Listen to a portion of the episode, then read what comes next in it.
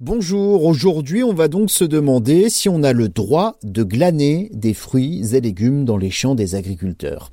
Alors oui, c'est possible, à condition toutefois de respecter quelques règles. Déjà, on parle bien ici de glanage. Glaner, c'est historiquement ramasser dans les champs les épis qui ont donc échappé aux moissonneurs. Euh, c'est ce qui a été donc laissé après moisson, après cueillette en règle générale.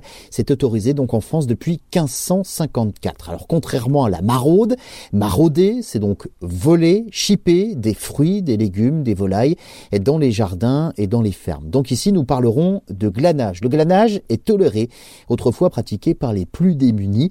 Le glanage est aujourd'hui euh, davantage perçu comme une pratique écologique ou encore anti-gaspillage. Plutôt que de laisser euh, les fruits et légumes oubliés, pourris dans les champs, eh bien, on les ramasse pour les manger. Le glanage doit donc se pratiquer après la récolte.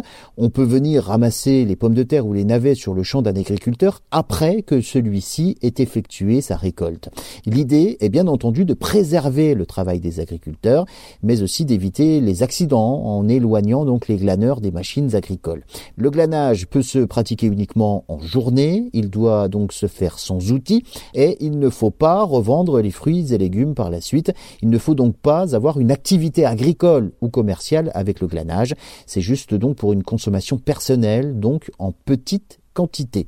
Le glaneur a interdiction de franchir euh, les clôtures pour entrer sur un champ.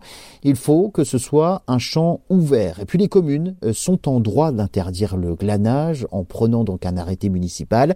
Il est donc préférable de se renseigner auprès de votre mairie avant de commencer.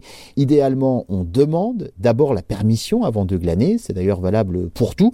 C'est toujours mieux, par politesse, de demander l'autorisation au propriétaire du champ avant de commencer à y cueillir donc des légumes. Ça peut éviter des malentendus, voire des conflits.